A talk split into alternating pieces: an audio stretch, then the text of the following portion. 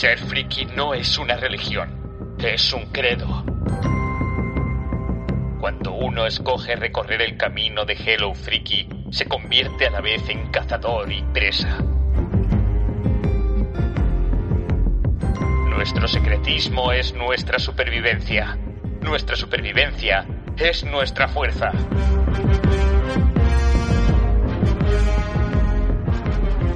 ¿Cómo se puede no ser friki si se elige este modo de vida?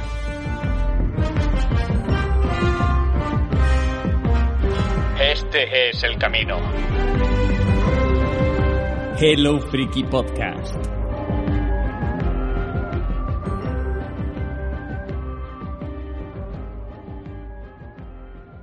Bienvenidos, bienvenidas a este programa de Hello Freaky Podcast dedicado a los videojuegos, que es el 11 por 29 y en el que os vamos a, dar un montón de recomendaciones de lo último que hemos estado jugando e incluso os vamos a, comentar pues qué nos han parecido algunas de las últimas, no sé, noticias o, demos que hemos jugado. Para eso, por supuesto, no voy a estar yo solo únicamente. Nada más que os faltaba eso. Soy el presentador disfuncional de este programa de Hello Freaky Podcast. Soy Jaco. Conmigo tengo a Daniel Collado. Hola, Dani. Hola, Jaco, ¿qué tal? Hello, frikis. Eh, aquí estoy, encantado de, Bueno, es que llevo un montón de días botoneando últimamente. Mi vida va, por etapas, pero últimamente estoy con Solero perdido. Y, además, eh, hoy vengo con dos títulos muy diferentes, pero estoy muy contento porque tenemos ahí como varios RPGs, plataformas a cascoporro. Eh, creo que va a ser un programa divertido. Si tú estás contento ya, doy el programa por, por bueno. Eh, bien, lo hemos conseguido. Tenemos también por aquí a Isra, ¿qué tal? Pues la verdad que muy bien, ¿no? O sea, la verdad es que eh, estamos en un momento entre consolas, en un momento que no paran de salir cosas, tenemos 200 millones de lanzamientos, poco tiempo para jugar, juegos buenísimos y, la verdad es que no se pueden perder este, este podcast porque vamos a hacer algunas recomendaciones que no se pueden perder. O sea, que, que si quieren escoger y escoger bien, pues que se queden con nosotros. Di que sí.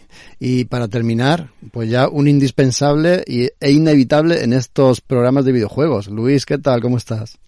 Hola, buenas noches. Eh, pues muy bien, a ver si, si os, os doy luz sobre unos, unos títulos y, lo que decía Isra, que es que está, está el mercado copado de, juegos últimamente. A veces no podemos dar abasto con tanto título que sale día a día, día a día. Y nada, pues vamos a intentar, pues eso, enseñar un poco las últimas novedades y hablar un poco de algunos titulillos bastante interesantes que, hay por ahí. Sí, qué, qué bueno es quejarse de eso, ¿eh? no tenemos tiempo para jugar a todo lo que sale. Eso mola, eso mola. que salen muchas cosas que no paran. Problemas del primer mundo. Pero antes de empezar con el programa y para romper un poquito el hielo, yo, yo quería preguntar por, por ese tráiler que ha salido de Far Cry 6, que nos ha dejado, por lo menos a mí, ¿eh? me ha dejado boquiabierto. Me parece una, una sobrada, iba a decir una cosa bruta, ¿no? me parece una sobrada de Ubisoft, como el primer Far Cry para la nueva generación tiene esta pinta tan bruta y tan bestial. ¿Qué os ha parecido? Pinta de cortometraje animado de Love, Death and Robots. Sí, sí, sí. Una, una, brutalidad y con... Eh, yo sabes que no soy eh, muy jugón de los Far Cry, pero el tráiler en sí, o sea, viendo el tráiler como una obra completa, me parece divertidísimo y que ha sacado punta a, elementos que, me han sorprendido, ¿eh? de principio a fin. Y no voy a mencionar ese lanzadiscos. Macarena. O el, ah, eh, matando a ritmo de... de eh, iba a decir los del río, sí, los del río, ¿no? claro. Y, y, bueno, y el perrete del final. El tráiler en sí, maravilloso, pero como dices tú, Jaco, eh, una pasada. Yo es que no le doy mucho a los shooters porque en general me, marean y soy muy malo también. pero, pero si tuviese que jugar uno, este lo cataba sin duda. Yo fíjate que los Far Cry, pues como son parecidos a otros juegos de Ubisoft, sí jugué alguno, pero ya se me atascaron. Aunque son, son una buena apuesta y tal, pero demasiado repetitivos. Me da a mí que con este se han quitado esa espinita y van a dar un golpecito sobre la mesa. Por lo menos es lo que, lo que aparenta el tráiler, por, por esa profundidad o, esa amplitud de mapa, esa variedad que tiene en, en tantos escenarios, el tema de las armas. Tú, comentabas lo de el, discos locos, creo que se llama, que dispara CDs al ritmo de Macarena. Eh, lo de todo, ¿no? Lo dice él en el trailer. Aquí usamos cualquier cosa para matar a los enemigos. El, el tío ese que, que crea con, con retales al más puro estilo reciclaje salvaje, crea mochilas que hacen de todo, desde volar hasta lanzar misiles. Es una locura. Tiene una pinta el juego de verdad tremenda. ¿Eh? Hombre, el Far Cry 5 yo creo que ya fue ah, pues algo algo más, ¿eh? algo más de los que no, de lo que nos tenían acostumbrados. Sí que es verdad que hubo bastantes quejas, porque es totalmente cierto, es totalmente real que a nivel ah, de gráficos eh, pues no hubo y lo podéis comprobar fácilmente. Son corta sobre ello. Son corta y pegas todos los juegos hasta ahora pero por otro lado era un juego que a nivel de historia, pues que con aquella secta alucinante, pues eh, pues le daba un, un, plus. A mí yo el Far Cry 5 lo disfruté muchísimo, me lo pasé muy bien, lo que pasa que sí que es verdad que en algunos aspectos acababa siendo un poquito simplón.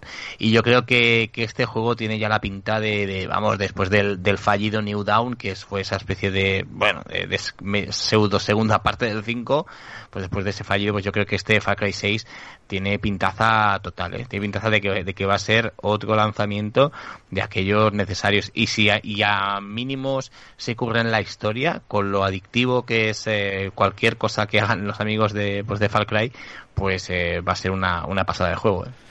Tiene pintaza. Además con Giancarlo Espósito, nuestro querido Gus de Breaking Bad, ahí haciendo de malo, de, opereta. Va a estar muy bien. Y, que no, se, quita el San Benito, con perdón. Hombre, después de ese papel yo creo que ya está encasillado para el resto de su vida, el pobre. En Mandalorian también, le hemos visto ahí de, de chunguele y, lo hace bien, ¿eh? Claro, es que, si lo hace bien, luego el tío, tú le, le ves en una entrevista y es un cachondo mental.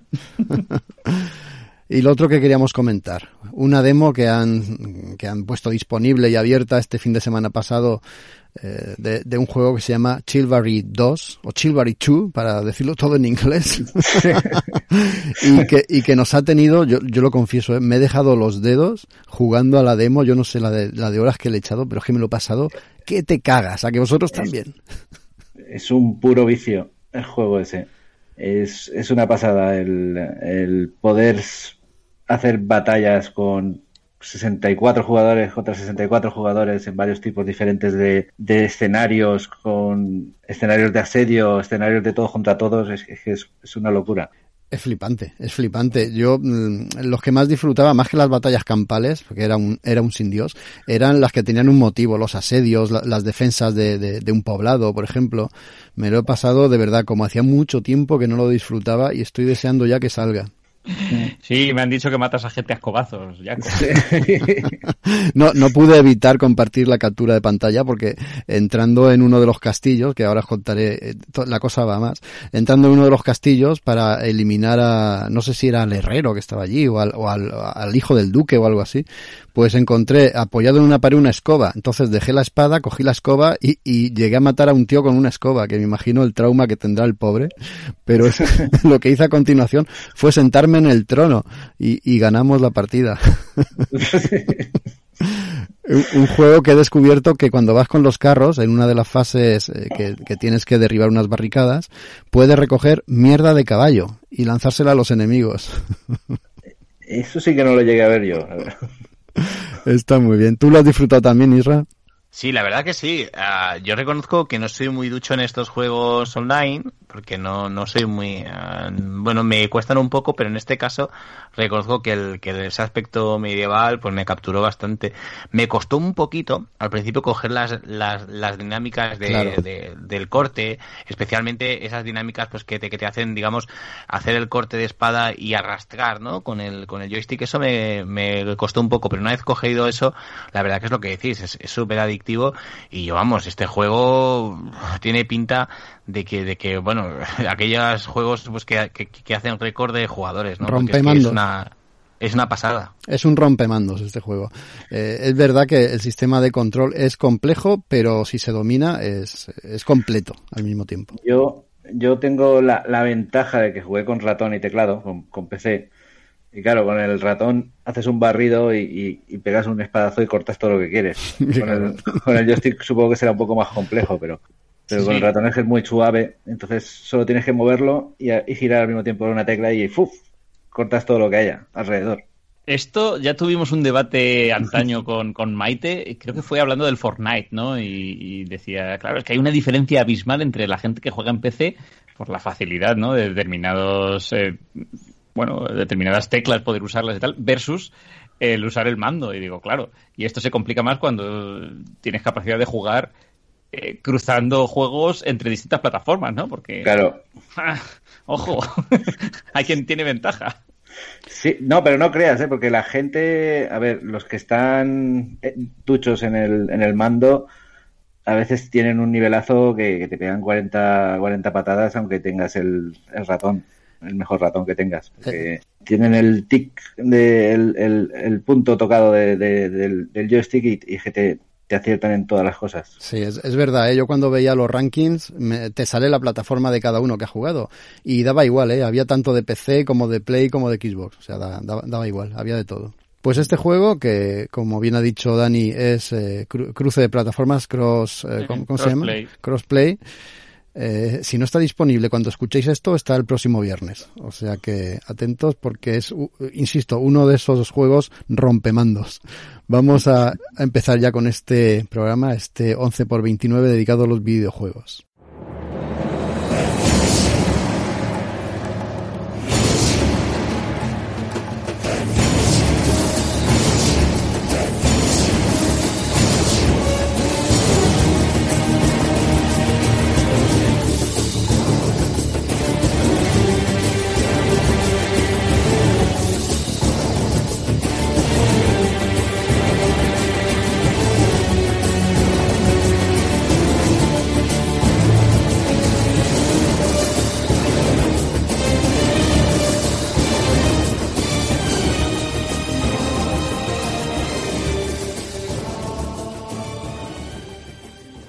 Y este es el menú que vamos a traer para hoy. Eh, empezamos con el Resident Evil Village, para los amigos Resident Evil.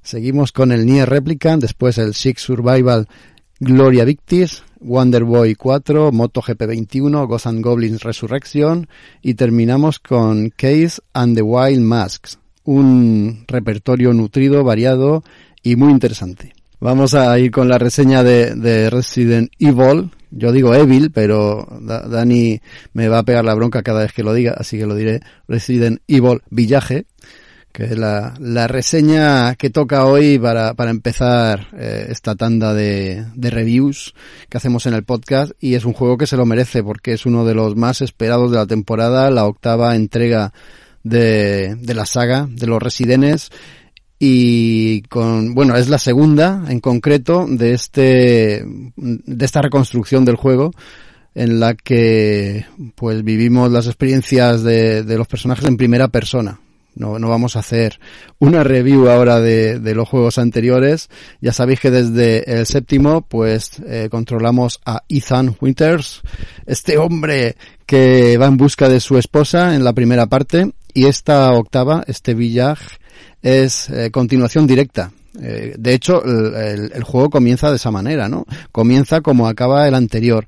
Esto, en concreto, puede echar para atrás o poner en duda a, quien no haya jugado el juego anterior, porque si es continuación directa, hay que jugar el otro. Mm, pues, hombre, lo ideal sería haberlo hecho, pero si no, no os preocupéis porque al inicio el juego os da la opción de, en, en pues, en plan, unas secuencias introductorias te cuenta qué pasó en ese juego previo, cuál es la historia. Y te deja muy bien encarriladito este esta octava esta octava entrega para que la comiences desde, desde el inicio y sin saber nada. Y, y, comienza muy bien porque nosotros estamos viviendo, después de aquellos trágicos sucesos, la mar de tranquilos y la mar de bien con, con nuestra esposa y con nuestra pequeñín, pequeñita bebé, Rose, Rosemary, y ahí estamos, la mar de felices y contentos, pero eso se, se trunca enseguida pasa algo, eh, a la mujer pues eh, la quitan de en medio, no diré cómo, y a la bebé también, la bebé eh, directamente la secuestran y a nosotros nos toca ir a rescatarla, ir a por ella.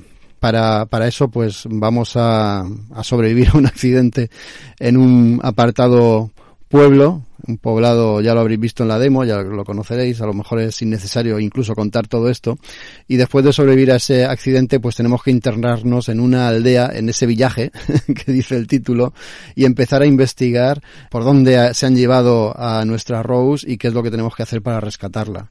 Es un juego pues eh, vamos a ver, se le ha criticado que sea quizá demasiado inclinado hacia la acción y deje el tema del terror en segundo plano. Yo no estoy del todo de acuerdo. Creo que el juego intenta equilibrarse y balancearse entre lo que es un survival horror y lo que es un juego de acción.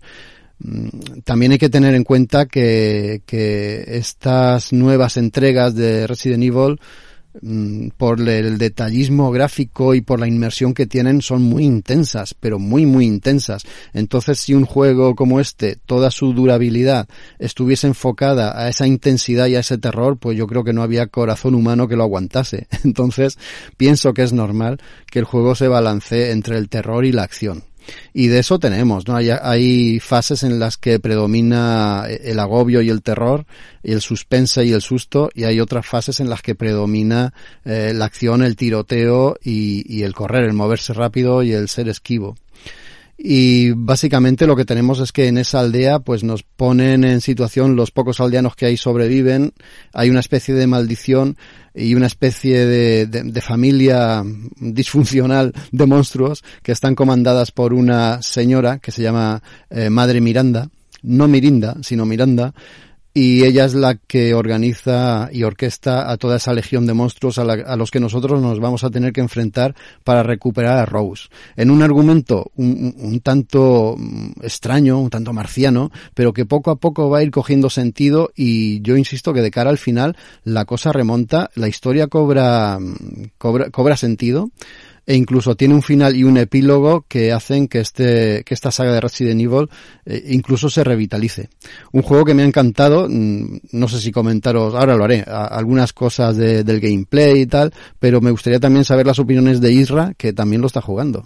Pues la verdad es que me parece un juegazo. O sea, me parece un juegazo porque es justo lo que tú dices, ¿no? Eh, muy pocas veces se consigue lo que han conseguido con este Resident Evil Village. Eh, no es muy difícil eh, coger una, pues bueno, pues, pues coger una serie como, como la de Resident Evil, revitalizarla así, mejorar a mi gusto lo que ofrecieron en el 7 y encima pues hacer que sea algo tan variado, ¿no? A mí es que me ha resultado brutal. Y, no estoy de acuerdo para nada en esa gente que dicen que aquí no hay horror. O sea, yo por lo menos, a lo mejor soy yo, pero yo lo estoy pasando muy mal. Es decir, lo que pasa, lo que sí que pasa, es que sí que es cierto que el horror viene por otros derroteros. Es decir, mientras eh, los juegos más clásicos, por lo menos hasta el 3, el, el, el, horror venía dado pues de por la eh, por la ambientación básicamente venía dado por esa sensación eh, opresiva,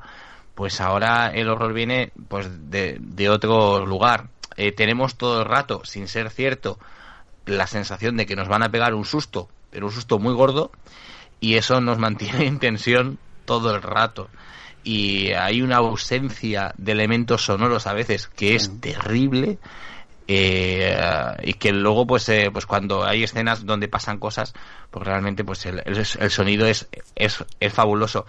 Eh, sería una pena que jugases este juego sin cascos porque el diseño de, de audio es, es fantástico. Hay un momento sobre todo en un ataque de esos hombres lobo en, al principio de todo en una cabaña en la que estás en la que con unos cascos vais a alucinar porque vais a escuchar golpes, vais a escuchar patadas, vais a escuchar eh, pues eh, figuras que, que, están fuera de esa cabaña pero que no puedes verlas pero sí escucharlas y provienen de, de muchos lugares, ¿no? Aquí el, ese efecto de audio 3D eh, está está súper bien conseguido y, y ya os digo que me parece un super juego, claro, es decir, eh, ¿es un Resident Evil al uso? No pero que también os digo una cosa, es decir, ¿qué van a hacer? O sea, no vamos a...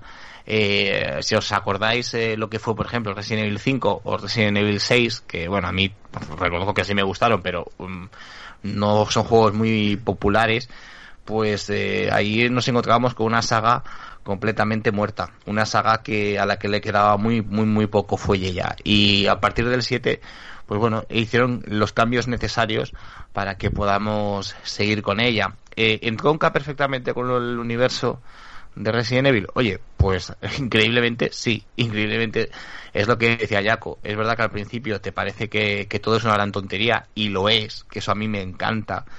Yo creo que nos lleva a, eh, mientras el, 7 estábamos eh, haciendo ese homenaje al slasher eh, de, los 80, en este caso nos vamos a, algo mucho más naif, nos vamos a esos monstruos de la Hammer y se nota mucho, se nota mucho esto incluso en el guion, que el guion que da miedo y da y lo pasas muy mal, pues el guion es muy extraño, el guion es un, un guion pues bastante simplón de entrada. Luego es verdad yo estoy ya empezando a vislumbrar lo que dice Jaco, ¿no? Que, que hacia el final, pues la cosa se hace como mucho más, eh, bueno, digamos que se explica un poquito mejor.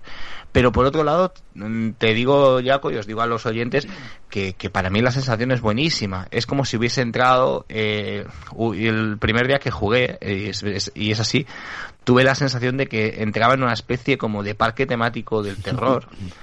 Porque es lo que es. Tenemos una especie de parque temático con zonas es que es clarísimo, con zonas temáticas, eh, donde lo vamos a pasar muy mal, muy bien, ¿no? Y, eso es, es, una, es una auténtica pasada, es decir, cada zona tiene sus códigos, cada zona tiene su estilo, cada zona tiene sus tipos de monstruos y cada zona pues eh, tiene momentos donde nos quedaremos alucinados.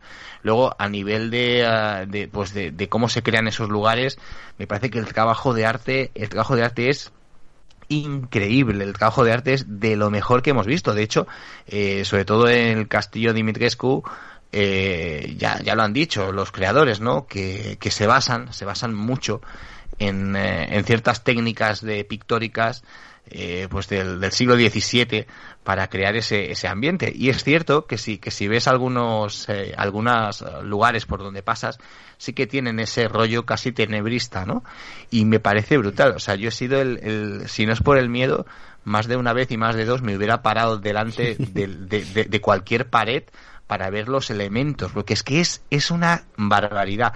Y os tengo que decir que lo he jugado en Xbox, el, en, en, Xbox Series S y lo, y lo he jugado y he jugado la demo también en Play 4 y realmente en ambos casos el, el, juego es excelente. O sea que no que aquí no poco o nada tiene que ver la máquina es el trabajo que están haciendo pues los, los compañeros de Capcom. Es increíble.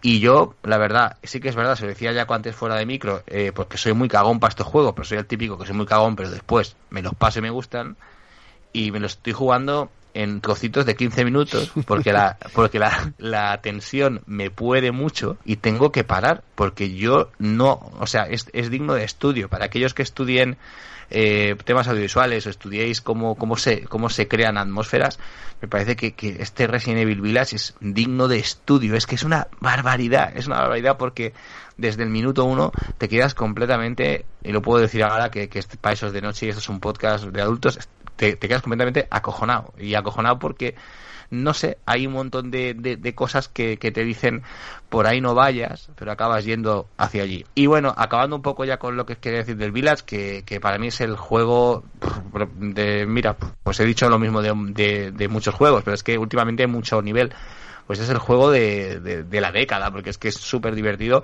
algo corto, pero creo que, que es, es lógico, porque un juego más largo sería demasiado seguramente para mí.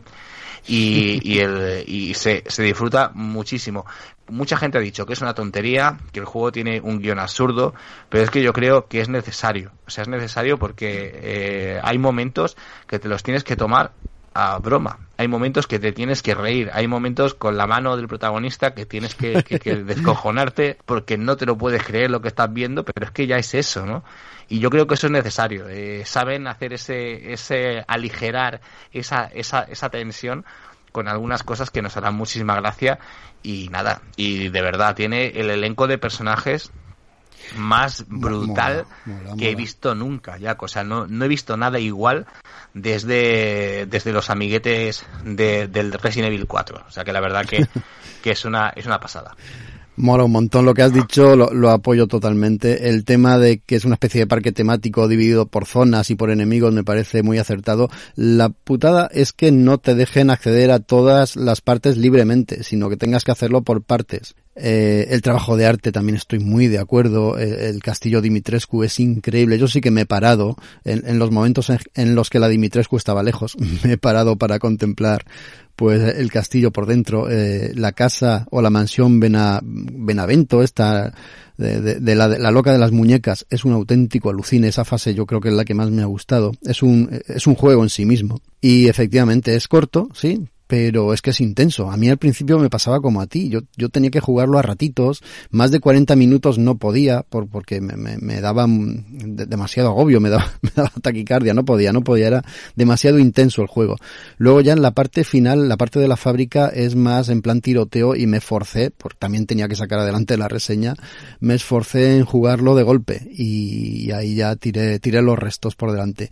Y una vez que lo acabas el juego hay que decir que se abre una nueva forma, un nuevo un nuevo modo, que es, el modo mercenarios, en el, que, en el que tienes que sobrevivir a oleadas de enemigos y te van dando recompensas, van cambiando los enemigos, van cambiando las zonas y tú vas obteniendo monedas y recompensas que luego también puedes invertir en, en, volver a jugar el juego, porque tiene nuevos modos eh, de juego, nuevas dificultades una vez acabas.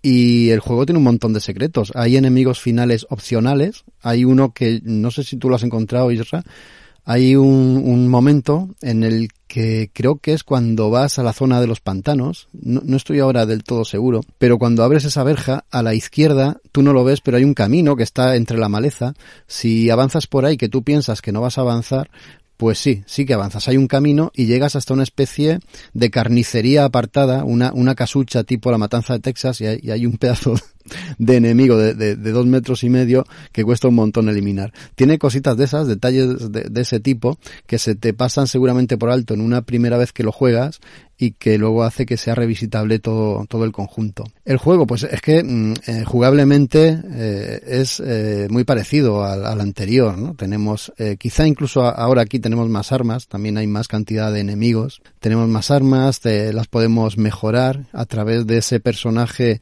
eh, con obesidad mórbida que está por ahí, ese tal Duque, que nos va ayudando a cambio, bueno, ayudando, digamos es increíble, o sea, es que yo no sé de dónde se han sacado estas ideas de olla, es que no lo, no lo alcanzo a comprender, pero es que son grandes hallazgos todos los personajes. Es que eh, Duque este, o sea, es que me, me encanta. O sea, me encanta este personaje y el concepto del personaje. Es decir, es que cómo han llegado a ese, no sé, a esa, esa concepción, ¿no? La verdad que ese es todo, todo para enmarcar.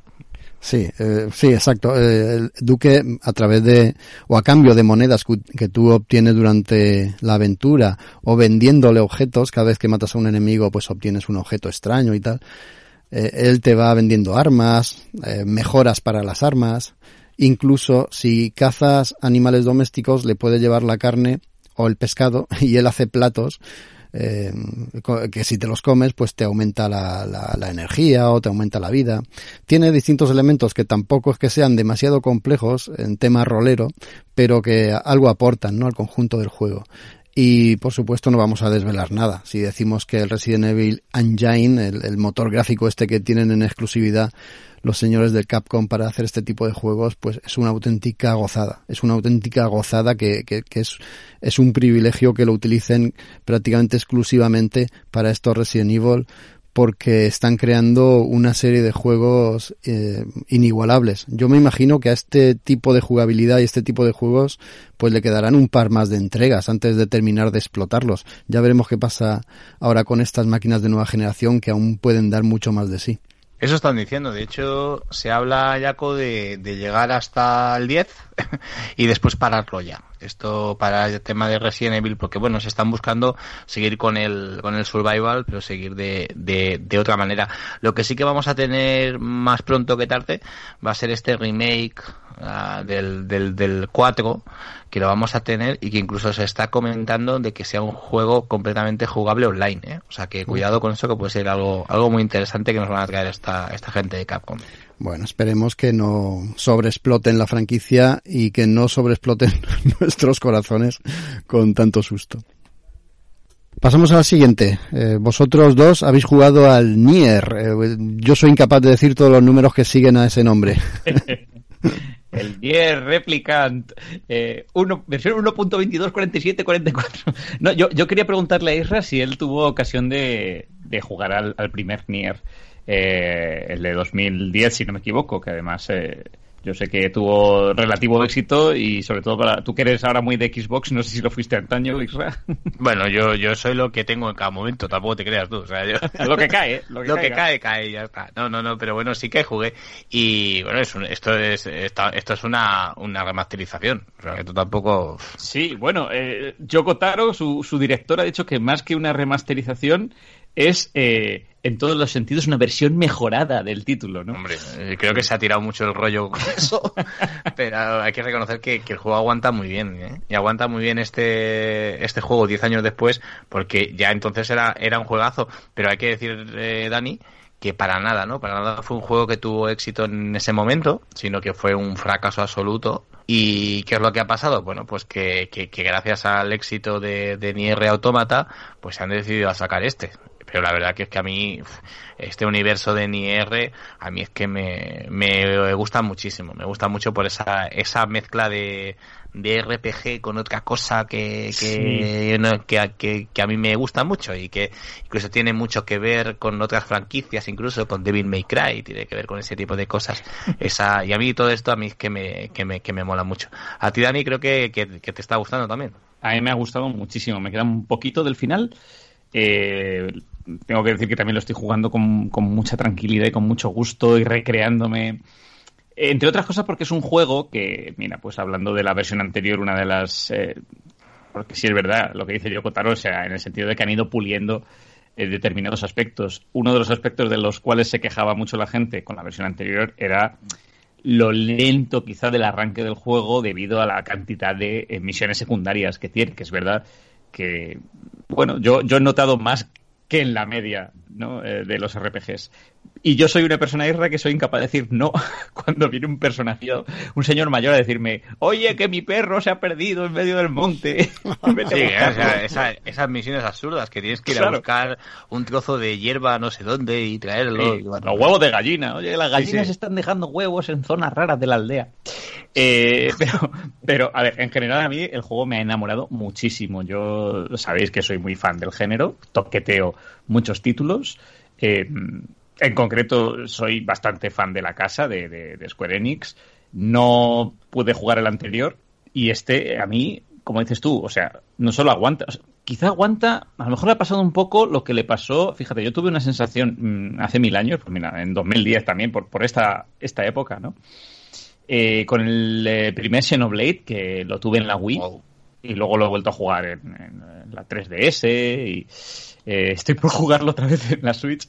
Eh, fue un juego que a mí me, me, me, petó la cabeza, ¿no? Porque era prácticamente de mundo abierto, tenía una historia muy potente, eh, y fue un juego que en aquel entonces a lo mejor pasó un poquito más desapercibido y luego ha tenido más repercusión efectivamente en, en consolas más actuales y por eso tanto remake y demás. Y cuando jugué en 2015 al Final Fantasy, o 2016, por ahí, 15, sentí que muchas de las mecánicas que había visto en Xenoblade 5 o 6 años antes eh, estaban como en boga, ¿no? Y creo que lo que pasa es un poco esto, que quizá este, el primer Nier Replicant se adelantó a su tiempo, ¿no? Y ahora pues eh, le han hecho un poquito un lavado de cara y, y, es más funcional que nunca.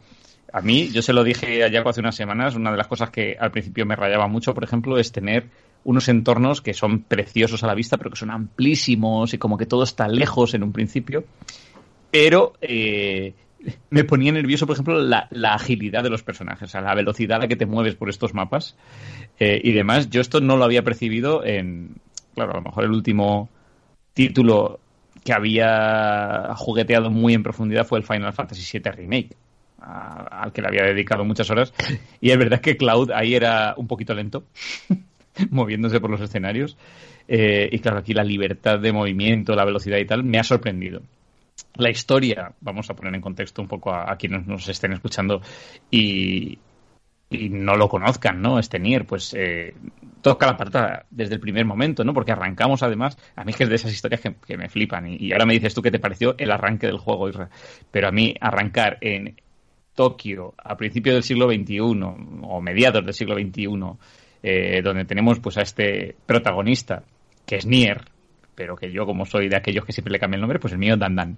Eh, que está cuidando de su hermana Jonah, que está pachuchilla, están ahí en un edificio aparentemente abandonado, es pleno verano pero está nevando. Y de repente, bueno, tiene ahí un libro que lo rechaza, pero hay un mogollón de monstruos que empiezan a o seres semifantasmagóricos, ¿no? Las sombras que empiezan a aparecer por doquier y, y este chaval hace uso de ese grimorio, de ese libro que tiene a mano y de repente empiezas a jugar tú, tomas el control de Nier, te haces hiper mega poderoso, subes como 30 niveles en 30 segundos y empiezas a repartir leches por todos lados. Y bueno, ves un poco la relación de este personaje con su hermana y demás, y de repente la historia da un salto a 1400 años en el futuro y te encuentras con los mismos personajes, pero que obviamente no recuerdan nada de aquel instante de mil y pico años antes y estás en un mundo semi-medieval, en una aldea con elementos fantásticos y empiezas a, pues eso, a hacer misiones secundarias, que es un poco a lo que se dedica este personaje en un primer momento, hasta que se encuentra con un grimorio, otro grimorio, blanco en este caso, que es Grimoire Vice, que es eh, un libro gruñón, redicho, culto, que flota, que habla con un perfecto acento posh británico que echa para atrás y, y que tiene mucho carisma, ¿no? Y bueno, pues la aventura arranca un poco en pos de dar con la solución para la enfermedad que acecha a Jonah, a esta Jonah de 1400 años después, que también está enferma y que tiene necrosis rúnica. Hasta aquí puedo leer. De momento. Eh, ¿A ti qué te pareció el, arranque del juego, Porque a mí eh, es lo que te digo, que habiendo toqueteado muchos títulos, este me enganchó desde el principio. Mira, ¿sabes qué pasa? Que yo creo que este, que este juego eso de las misiones secundarias yo creo que mm, es necesario por una razón fundamental. Yo que también soy muy muy de muy de RPG, por ejemplo, que ahora mismo pues aparte de este uh, me estoy jugando pues uno yo creo que es imprescindible que es el Octopath Traveler, eh, que es que es un es un juego mucho más clásico, es decir, es un juego de actual, pero es un juego pues que tiene mecánicas y tiene formas de, de, de hacer pues de, de los juegos de, de RPG pues casi de los 16 bits. Y, en este caso eh, nos encontramos con una rara avis, que es lo que os he dicho antes, es decir, Nier Replicant es un juego que, básicamente es un RPG, pero eh, pues como tiene un componente de acción muy importante, digamos que pese a que arrancamos de una manera Mm, bueno, pues arrancamos eh, hasta que no llegas a la, a la historia más profunda, pues te cuesta un ratito. Eh, es, es mucho más rápido también que, que, otros RPGs de, eh, digamos, de la misma generación, ¿no? por un lado, sí que es verdad que la sensación, como tú decías, Dani, es de que, hostia, me está costando llegar al, al tema, tema, me está costando llegar, pero la realidad es otra. La realidad es que quizá le has invertido muchas menos horas de las que en un RPG clásico pues deberías invertirle para, para, llegar a este punto. Y es porque la, la forma de jugar, que la jugabilidad de este juego a mí es lo que más me ha enganchado de esta, eh, pues de esta saga, eh, eh, es, que, es que me flipa porque me, te da mucha libertad, ¿no? Te da mucha libertad eh, y, de, y de verdad, pues sí que es verdad que a veces también me apetece, pues oye, el típico juego con, con, con, juego, con lucha por turnos y ya está, pues también me gusta. Pero en este caso, pues esta dosis de acción y esta dosis de, pues de moverme a un lado y a otro y de, y de saltar y de realmente pues eh, mover a tu personaje pues de, de una manera pues eh, entre, entre 160 grados, oye, pues a mí esto me hace ilusión y me gusta. Y, y sí que es verdad que el, que el, que el inicio parece que no arranca nunca, porque es que lo parece, pero esto cuando va a arrancar y cuando te piensas que te has ido del pueblo te vuelven a enviar para allí, y dices, pero vamos a ver, pero si yo ya me iba, ¿no? Y claro, pero por otro lado creo que es súper necesario, súper necesario porque si no a lo mejor a lo mejor se nos quedaría la cosa un poquito corta. Y yo creo que, viene por ahí. ¿eh? Que es un juego que, y sin exagerar, ¿eh? si vas a Capón, yo creo que en 15 horas has cubierto la historia, claramente. Eh, si vas a Capón, pasas de misiones secundarias y de mm, vagabundear por allí, ¿no? Pero yo creo que lo divertido del juego es un poco encontrar ese equilibrio, ¿no? Es lo que me pasa a mí, porque yo le he hecho tantísimas horas a este, a este tipo de juegos, pues porque me recreo, ¿no? Y de repente me pongo a jugar una noche y digo, hoy no me apetece avanzar con la historia, me apetece explorar, irme de aquí para allá, conseguir objetos, eh, reventar a 40.000 sombras, subir de nivel, eh, probar tres espadas nuevas que, he estado ahorrando ahí y con mis ahorricos me he comprado la, la mata demonios más poderosa. Eh, y es un juego que permite hacer eso, ¿no? Pero también, para los que quieran ir, como digo, a capón con la historia, pues en 15, 16 horas van a tener una historia súper, súper divertida.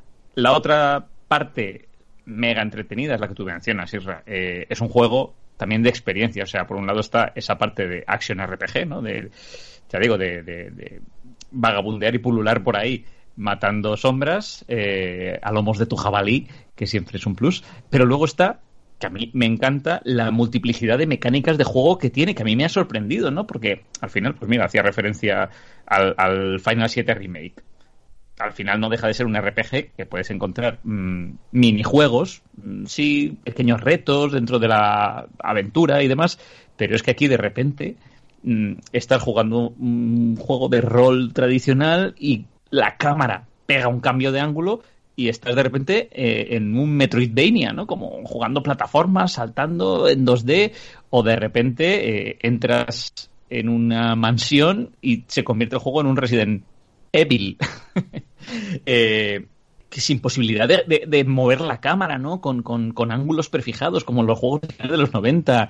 O incluso hay una parte que me flipó, que, que está prácticamente en el primer tercio de la historia, que es en el bosque de las leyendas, donde el juego deja de ser un RPG y se convierte literalmente en una novela de elige tu propia aventura, que es, una locura total. Bueno, o más que una locura, yo lo vi como algo innovador, ¿no? Que, me gusta, porque creo que, los RPG de repente tienen que romper un poco con, con lo que está planteado. Hay gente que a lo mejor eso pues les, les raya mucho, pero a mí, a mí me apasiona.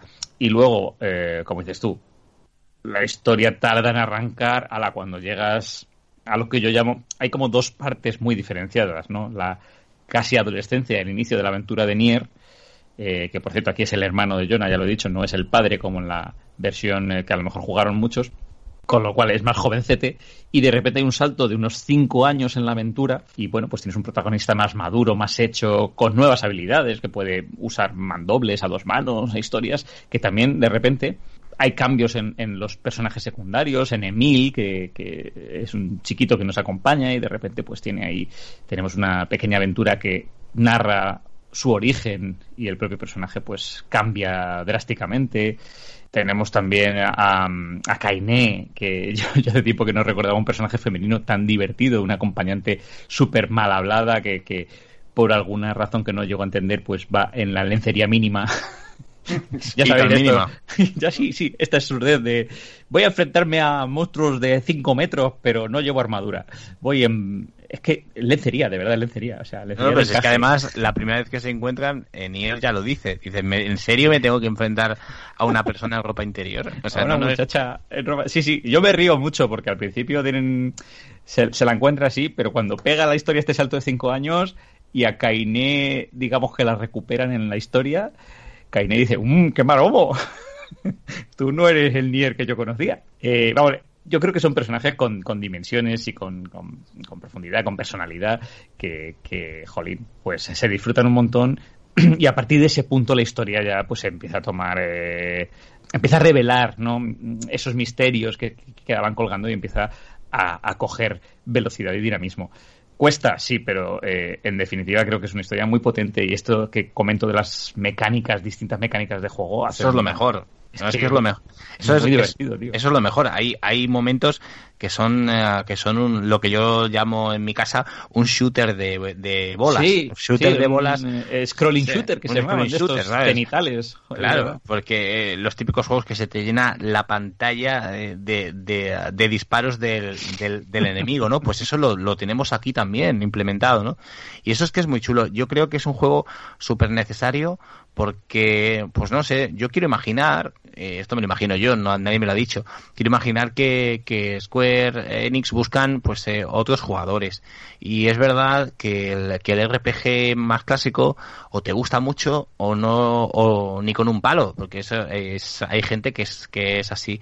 Y este juego es muy interesante por eso. Este y el, y el anterior, este juego es muy interesante porque, claro, porque a las personas que, que, no suelen jugar RPGs, yo les animo a que lo jueguen porque les puede encajar perfectamente, porque es un juego que, que, no les va a aburrir, que, uh, que les va a llevar a un RPG de una manera pues un poquito más activa, que eso a lo mejor es lo que falta a los RPGs clásicos y en este lo tienen. Yo si no lo habéis jugado, por favor, eh, haceros con él ya, sí. que es una, es una auténtica pasada de juego. Como digo yo, no solo de Final Fantasy Kingdom Hearts vive el jugador de Square Enix, hay que probarlo. La banda sonora impresionante también a nivel no ya solo los temas, que también es una cosa que echaba mucho de menos y que hacía mucho tiempo que no sentía, ¿no? El decir, jugué, qué temazos, ¿no? Eh, qué temazos y en momentos clave y me recordó, pues eso, a, a, finales de los 90, cuando jugabas un Final 8, un Final 9, que tenía aquellas cinemáticas con, con momentos musicales que se han quedado para la posteridad. Pues en este Nier yo lo he vuelto a sentir eso. Y luego también tengo mis quejas. Irra, yo hay cosas, se lo dije también a Jaco cuando empecé a jugarlo, eh, yo sé que soy un jugador viejuner, pero hay cosas, cuestiones que me parece que son un poco retrógradas ya en los juegos, como por ejemplo en este caso el tener que ir buscando puntos de guardado porque porque yo soy una persona cuyo tiempo vale mucho. No porque yo soy muy de a veces poder jugar media hora contada de poquito en poquito por eso me duran tanto los juegos a veces. Eh, bueno y... eso eso te digo que a los que tenemos la suerte de jugar en Xbox no nos pasa porque con el con el quick resume famoso este jugamos así, es decir, se nos guarda in situ. Y a mí eso a veces eso no, no, lo he podido experimentar. Sí que es verdad que lo de los guardados se ve se ve, vamos, se ve bastante antiguo, pero bueno, ahí está. Bueno, yo yo ya por, más que nada por eso, porque a veces te obliga a tirarte hora y media sin parar hasta llegar al, al siguiente punto de guardado, ¿no? Y, y me pongo nervioso. Pero bueno, y luego hay una cuestión que yo reivindico siempre a los señores de Square Enix, que si fuese posible creo que harían ya de este tipo de juegos una experiencia maravillosa y es que en algún momento se planteen doblarlos, porque me da rabia. Una vez entré en un debate que me decían, bueno, claro, es que es que España es solo España, ¿no? Es que no estamos hablando del mercado hispanohablante, que entonces a lo mejor se lo planteaban porque la inversión que supone doblarlo y localizarlo, etc, etc, pues eh, se amortizaría. Y yo digo, ya, pero es que luego eh, no recuerdo el Nier, pero el Final Fantasy VII, por ejemplo, está en alemán. Y dice, pero ¿cuántos países de habla alemana hay en el mundo? eh, yo creo que, claro, yo creo que sería, y, y, y, quizá en francés, ahí ya no, no lo tengo claro, pero alemán recuerdo que sí. Jolín, esfuercito, que a mí me encanta, ya lo sabéis, verlo y escucharlo todo en versión original, pero hay veces que dices, es que este tipo de experiencias sí. ya sería inmersiva total. Pues recomendable entonces. Lo, no, no lo hemos dicho del juego anterior, que el, el, Resident Evil viene totalmente doblado. ¡No, se, Evil! Evil. Y, y, se nota, ¿eh? Y se nota. Sí que es verdad que es claro. mucho más inmersivo cuando se consigue así. Hay una tontería. O sea, es una tontería porque eh, quizás es una cuestión de, de, de, juegos de nueva generación que yo todavía no me adapto, ¿vale? Pero eh, me pasó en el Final 15 también, en el Final 7 Remake es muy una cosa muy de Square y es que tienes muchos sonidos ambientales, aunque sea tú estás yendo por una calle de una aldea y la gente está hablando, se están diciendo cosas, o aquí en este caso vas eh, haciendo cosas por la calle y Grimoire Weiss te está hablando. Entonces a veces como que te corta un poco el rollo. Claro. Eh, ya te digo, o sea, sí, vale, yo lo estoy escuchando, lo estoy entendiendo, no tengo problema, no, no, no, no suelo mirar los subtítulos, ni de hecho me los quito porque me molestan, pero supongo que una pequeña parte del cerebro está pendiente de, de, de, de, la traducción simultánea, ¿no? Y si estuviese en español ya el disfrute sería, jolín, fantástico. Te entendemos perfectamente porque cuando vas en un coche eh, en, el, eh, en el GTA lo, lo, sabes y cuando vas cabalgando con, con, uno de los juegos de la saga Assassin's Creed que están doblados también lo notas, ¿no? se, se, agradece, claro. se agradece un montón. Luis, te toca ahora a ti continuar con el Six Survival, a ver qué nos cuentas. Bueno, pues eh, este juego no, no lo conocía, bueno, hasta que hasta que, que lo he catado. Sabía un poquito, me, me ofrecieron uh, probar un juego de, de, estrategia, me creía que era una cosa de estrategia. Y bueno, al probarlo, la, la primera sensación que he tenido al, al, al, iniciar el juego, no sé si conocéis el, el, un título de hace algunos años, el This War, War of Mine. no sé si os sonará, que trataba de, que, de que eras un, un, sobreviviente de un superviviente de, una guerra y estabas en una, en una zona pues de escombros, en una especie de casa y se basaba en, en, tener que, que, sobrevivir, o sea, era simplemente sobrevivir. O sea, tú tenías la casa, tenías que alimentarte, tenías que, que decidir si alguien se unía contigo, tenías que salir a intentar coger recursos y que no te mataran. Y la, y la única el único objetivo del juego era sobrevivir un tiempo para mostrarte los horrores de una guerra. No sé si lo habréis visto en algún momento. Sí, yo jugué al The Little Ones, que era una Sí, sí, es una, una, expansión que hicieron luego, sí, que, era, que, era, con niños y tal. Pues bueno, pues el CX Survival este eh, lo que nos mete es en el asedio de un castillo. Eh, somos gente de un castillo, de repente llegan unos, como si fueran vikingos, que se denominan ismirianos, y vienen a, atacar el castillo. Y bueno, en ese momento tenemos que decidir si, si queremos ayudar a las personas que están huyendo con, el miedo que tienen de que los, de que los maten, o quedarnos con, con, las provisiones y dejar que salga la gente corriendo y que se salve quien pueda. Entonces, según la elección que hagamos, eh, apareceremos en el juego con, con, mejores recursos o con menores recursos.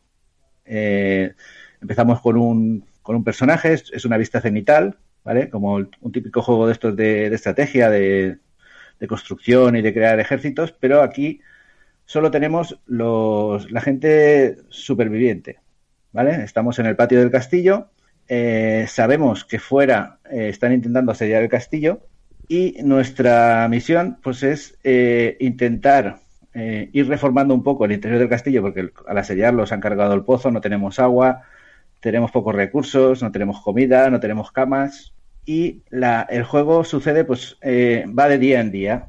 O sea, durante el día tenemos que ir, pues, por, por lo que es el castillo, pues a, lo mejor encontramos a, algún compañero, pues lo ayudamos, le damos comida, nosotros también tenemos que alimentarnos, tenemos que pensar en descansar, porque podemos tener sueño, construir algún objeto para, pues, para fabricar otros objetos, para cortar leña, para, para fabricar flechas, por ejemplo porque eh, también tenemos que intentar abastecer al bastión, donde está la resistencia del castillo, pero no, nunca vamos a ver las batallas, simplemente se nos va a informar de que, de que la batalla en, tantos días pues van a asediar el castillo. Entonces tenemos que intentar, por un lado, eh, que nosotros estemos bien y nuestros compañeros estén bien, sin enfermedades, con, sin hambre, sin cansancio, y por otro lado intentar conseguir recursos para que el bastión tenga pues armamento, comida y que puedan resistir cada embestida que, nos van realizando al pasar unos días.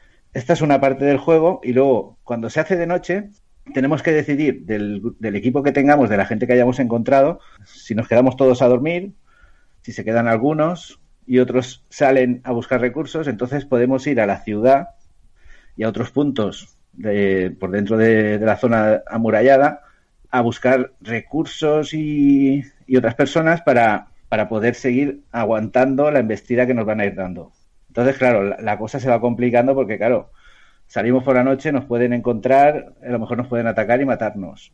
A lo mejor hay una pila de, de gente muerta que está en descomposición y a lo mejor si no llevamos una antorcha para quemarlos, cogemos la enfermedad, cogemos algún virus ya estamos enfermos, ya no podemos rendir durante el día para, para seguir trabajando. Es un sin vivir todo el rato porque tenemos que estar intentando sobrevivir, intentando coger recursos e intentando aguantar el máximo posible para que no nos, para que no nos maten. Entonces, es un juego muy interesante por eso, porque nos pone desde otra perspectiva lo que es un juego que siempre los de los de batalla de esto, pues siempre estamos, pues creamos casitas, creamos barracones, creamos ejércitos, vamos luchando, íbamos aguantando. Aquí no, aquí es eh, intentar salvarse en general, porque también las tropas que tenemos son pocas y si no comen y no descansan, pues tampoco rinden, les pueden atacar y se los pueden cargar. Entonces eso es sobre supervivencia pura y dura. Es sobrevivir a un asedio directamente, ¿no? Sí, sí, sí, sí. Qué guay. A mí cuando me contaste que se trataba de esto me pareció, me pareció genial, me pareció súper, súper original. Pero también no, será demasiado estresante. Antes, antes hablábamos del Resident Evil y lo estresante que era. Este, este también me da a mí que va por el estilo. Es, es muy estresante porque empezamos y, claro, queremos ir poquito a poco, pero es que claro, enseguida a lo mejor nos hemos encontrado uno que resulta que lleva una muñeca que le han matado a la mujer y a los hijos. Está medio medio, medio loco, medio loco y, y, o sea, en shock. Entonces, pues nos, nos nos sugieren, a modo de tutorial, pues nos sugieren, pues darle una comida a ver si se reconforta un poco y pues eso, le das comida, entonces ya se pone a hablarte un poco, también te van contando un poquito de la historia, de lo que ha pasado, de, quién está por fuera, porque hay un, señor que es como si fuera el, jefe del ejército, que es un tío con unos cuernos, que se ve así en, en, alguna cinemática, y, y es eso, es que, claro, a la mínima que haces, pues o, te has herido o, estás un poco enfermo o tienes sueño, dices, ¿ahora qué hago? Si no salgo esta noche, no puedo a lo mejor encontrar flechas para el bastión y mañana van a venir a atacar. Y, estás todo el rato pensando, ¿y ahora qué hago? ¿Mato un cerdo o le doy comida para que, para que engorde y tener más comida? Qué guay, qué guay. Entonces Es, es eso, es unir todo el rato pensando a ver qué, haces. Te sientes como si estuvieras ahí, la verdad. Qué, gestor de, recursos más chulo y más original. Está muy bien. La verdad es que me, parece muy interesante. ¿Es muy complicado sacarle provecho o hacerse con el juego? Eh, a ver, cuesta un poco por eso, porque, porque claro, es que es como, como casi real por eso, porque Claro, si estamos un día trabajando, eh, nos vamos cansando. Eh, si tenemos sed y, no tenemos agua, tenemos sed y también estamos cansados y si te arriesgas a salir, a lo mejor te cansas más. Entonces tienes que ir ahí, pues mira, voy a dejar este durmiendo, voy a intentar hacer esto mientras. Y, supongo que, sí, conforme tienen más, más gente con, con otras ayudas, porque cada uno tiene también unas habilidades para, para hacer los, las construcciones un poco más rápidas y esto, pues se le va cogiendo un poco el punto, pero claro, cuesta un poquito. Yo, yo te soy sincero, yo, mira, el primer día diría, abro las puertas que nos invadan y a tomar por saco. ¿Para qué sufrir? La verdad es que a veces dices, ya me, rindo, pero eso. Lo, lo, bueno que tiene también, que esto es un, punto que está muy bien, igual que, bueno, igual que han hecho en el, en el Solasta, que hemos, que hemos comentado también en, en el análisis de, de la página, de la, de la web, eh, tiene un editor de escenarios también. O sea, aparte de, jugar el, juego, podemos también crear escenarios y compartirlos con la comunidad. Entonces, tiene un punto más de juego, pues eso. El principal, que es el que nos crean los desarrolladores, que por cierto son Black Eye Game. Y luego, pues, el poder personalizar un, escenario para, jugarlo. Sí, que alarga la vida del juego siempre. Eh, sí, Esto está en PC, ¿verdad? Esto está en PC, sí. Parece que en consola todavía no, no hay noticias. Pues nada, vamos a, si quieres comentar algo más, si no pasamos al siguiente. No, eso, pues es básico en el aspecto de que es eso, es intentar resistir. Nos ponen pues varios tipos de, de juego para, por ejemplo, tenemos el modo historia que es el, el básico, con toda la historia para ir siguiéndola e intentar aguantar. Luego tenemos un inicio rápido para jugar directamente saltándonos un poco la historia y aparecemos con una persona como que ya sabemos manejarlo un poco. Luego tenemos otro que es solo para, para disfrutar de la historia, un modo un poco más fácil, solo explorar y tenemos más recursos, entonces ir viendo de qué va la historia.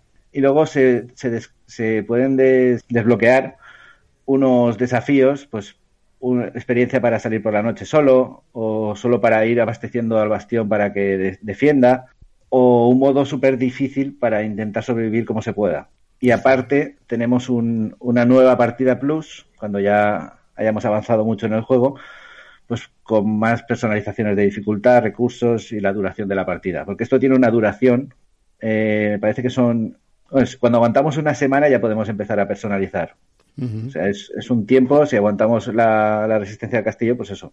Es como el Tear War of Mine, que, es eh, aguantar hasta un tiempo, cuando se acaba el tiempo, se acaba y descubres, pues eso, que, lo que son las guerras nunca son buenas. Pues esto es una cosa por el estilo. Que, gane quien gane, eh, todos pierden al final. Porque es, eso, realmente en una, en una guerra. No tengo mucho más que comentar que, eso, que os aconsejo que lo probéis porque es una experiencia diferente.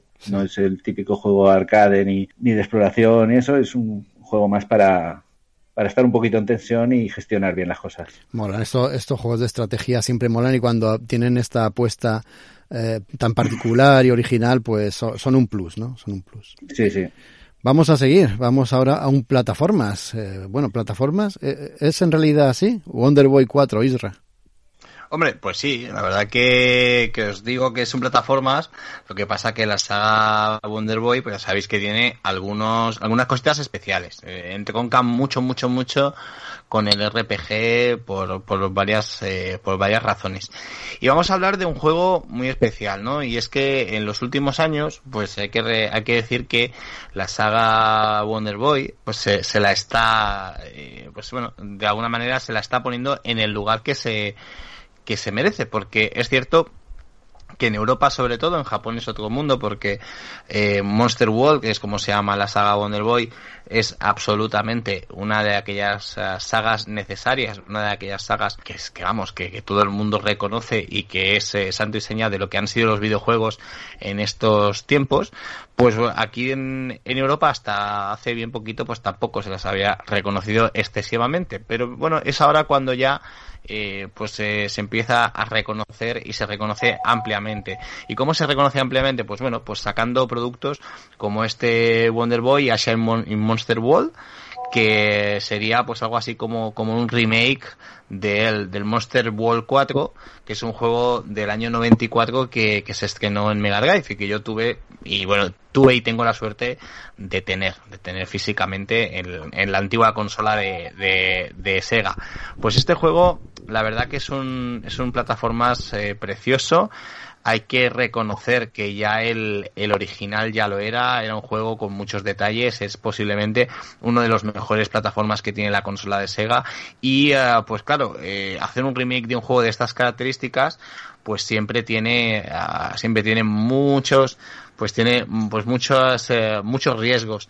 Y bueno, y hay que decir que en, que en este caso pues no es así. En este caso, uh, el estudio Ardin, que es como se llama el estudio que, que, lo ha, que lo ha llevado a cabo, pues ha cumplido de una manera espectacular. Ha cumplido mucho y ha, cumplido, y ha cumplido muy, muy, muy bien. La verdad que, que lo hace especialmente bien. Yo, de hecho, fijaos si soy friki del tema, que, uh, que, me he puesto a jugar, he hecho una, una captura, eh, una autocaptura del juego nuevo y luego pues he jugado al juego, al juego anterior. Pues sí, pues lo que os, eh, lo que os estoy comentando, ¿no? El estudio Art Inc. hace un trabajazo impresionante y hace un trabajo de una manera muy sutil, es decir, no, no está reinventando nada, sino que coge exactamente todo lo que sucedía en el juego original y lo, y lo traspasa a, bueno, lo traspasa a las nuevas tecnologías de una manera muy sutil. Digo sutil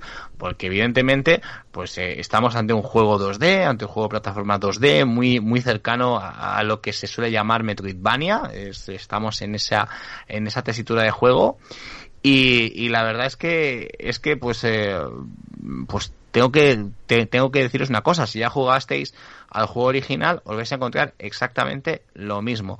Cosas nuevas, pues no vais a encontrar, es decir, el juego es el que es. Tiene homenajes alucinantes al juego original, por ejemplo. Un ejemplo que, que me reí bastante, hay un, hay un personaje que es una especie de, de, de señor mayor que es el que te permite en el juego del 94 guardar las partidas. Tú te encontrabas con él, entonces hablabas con él y era pues el, el digamos pues el personaje que te hacía de, de punto de guardado. Claro, lo lógico sería pues que este personaje en este remake no estuviera. Pues sí que está y te hace un comentario tan simpático como diciendo, bueno, en este momento del, del en este momento actual me, me he quedado sin trabajo, pero no importa, aquí estoy para hablar contigo. Y la verdad esa, que eso es súper simpático porque el, el, que no jugó al juego anterior pues no lo pillará, pero el que ha jugado pues la verdad que le hace, le, hace mucha gracia. Y ahí está acompañándote exactamente en los mismos sitios donde estaba el original punto de guardado para darte un poquito de conversación, porque digamos que en esta, en esta entrega actual el punto de guardado es en cualquier momento. Y bueno, pues yo os digo que, que tenéis que haceros con este juego. Este Wonder Boy Shine Monster Wall es una pasada por, por una razón fundamental. Porque el original ya lo era. El original es una auténtica pasada. De hecho, he estado jugando estos días al original, como os he dicho, y aguanta muy bien el paso del tiempo. Es algo que la generación de los 16 bits tiene, luego la de los 32 no lo tiene tanto. Eh, aguanta muy bien este paso del tiempo, se juega perfecto y entonces, por supuesto, pues un juego de nueva generación con esas características, pues aún es, aún es mejor. La verdad que, que a mí me encanta. El rediseño de los personajes se ha hecho con, con mucho gusto, se ha hecho respetando el estilo original, pero dándole un, un toque nuevo que, que lo hace pues eh, mucho más bonito. Yo os digo que, que es un clasicazo. Eh, Yo espero que saquen todo, por favor, lo que tienen que sacar de, de Wonder Boy, porque realmente no nos podemos quejar los fans de esta saga. Eh, van saliendo estos remakes eh, poquito a poquito, pero van, van, van saliendo todos. Y al final, pues mira, al final nos descubre que eso de las plataformas, que parecía, ¿no? Que tenía una época y un momento, pues, pues no lo es tanto. Es decir, se puede disfrutar perfectamente en el, en el momento actual.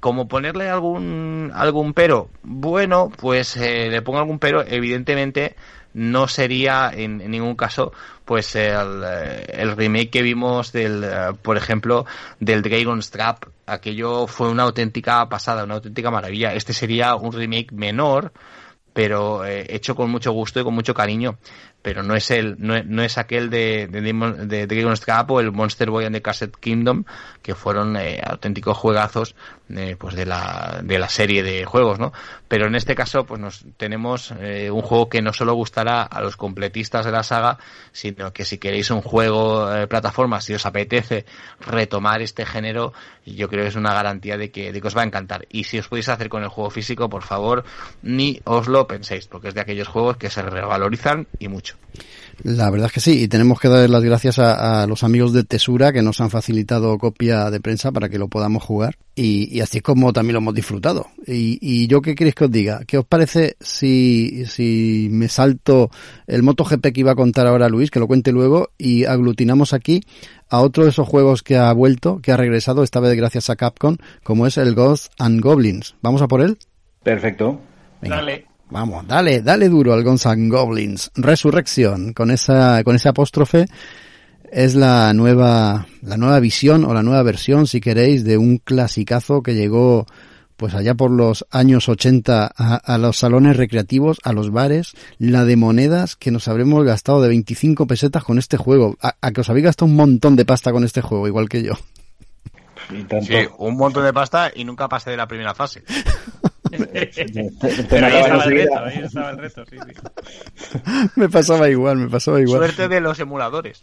Y yo iba en calzoncillos todo el rato, por eso me aficioné a ir semidesnudo por la vida. Pero claro, en, en aquella época esos gráficos se te caía la baba solo de ver al tío aunque estuviera en calzoncillos, porque es que es, es- era, era una pasada en aquella época. Sí, los calzoncillos de, de corazoncitos. Era la mar de gracioso. Y, y súper largo el juego, y decía, esto no se acabará nunca, tiene que ser brutal. Buah, yo, yo me pasaba como a Israel, o sea, llegaba a, esa, a ese final de... Es que no era ni el final de la primera fase, yo creía que era el final de la primera fase cuando te sale una especie de demonio volador Sí, te mata y ya está. y me, y me mataba, Sí, sí, sí. pero que no es el final, que luego viene un ogro, que luego... Que, que- Pero es que tú imagínate lo peor que es que te pasaran los, en los recreativos. Me acabé comprando la versión de Commodore 64 del mismo juego pensando será más fácil y me volví a pasar lo mismo. O sea, era horroroso este juego. Bueno, pues ahora lo, Si lo- os digo la versión que tengo yo, que es de una mini Mega Drive que salió hace muchos años, que me compré en una juguetería que venía con el Street Fighter 2, y el Ghosts and Goblins. O sea, una cosa rarísima. Bueno, pues ahora voy a decir yo eh, al que he jugado últimamente, a la versión que he jugado, que es este Ghosts and Goblins Resurrection, que salió para la Nintendo Switch y ahora ha salido para, pues, para la Xbox, para la Play 4 y para PC a través de Steam y que es una auténtica gozada, es una maravilla, es una delicia, de verdad.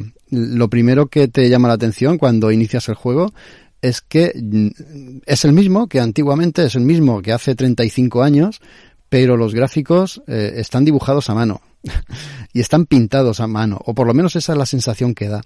Por lo tanto, pues parece que estemos de verdad asistiendo a un cuento, a un cuento ilustrado, un cuento que se mueve. Es una maravilla, de verdad. Ti- Tiene unos colores, una tonalidad, una textura, los dibujos que te queda ya con la boca abierta. Y cuando empiezas a jugarlo, empiezan a salir los zombies, los fantasmitas y tal, pues ves que todos los gráficos son así. Es un cel, un cel shading en 2D que te, te, te, encanta, te embriaga, pero no te tiene que embriagar mucho porque el juego es igual de complicado que aquel de hace 35 años. Es muy difícil, pero mm, tiene la particularidad de que quizá esté más nivelado y cuando te pones cabezón a jugarlo una y otra y otra vez, pues terminas conociéndote las fases, por dónde sale determinado enemigo, dónde tienes que saltar, dónde tienes que agacharte y vas avanzando gracias también a que hay una serie de banderines desplegados a lo largo del mapa que cuando te matan vuelves a ese banderín, por lo tanto no vuelves al inicio de fase. Y eso se agradece muchísimo, os lo aseguro, además de que la consola guarda tu avance y puedes continuar en otro momento dado desde ese punto, no tienes que iniciar ni reiniciar la fase y tampoco hay vidas que se agotan, con tres vidas que te matan tienes que volver a empezar, tampoco. En eso salimos ganando y con mucho. Además hay distintos grados de dificultad y cuando te matan muchas veces en un mismo punto, el mismo juego te pregunta, oye, yo de ti bajaría la dificultad un poco, ¿eh?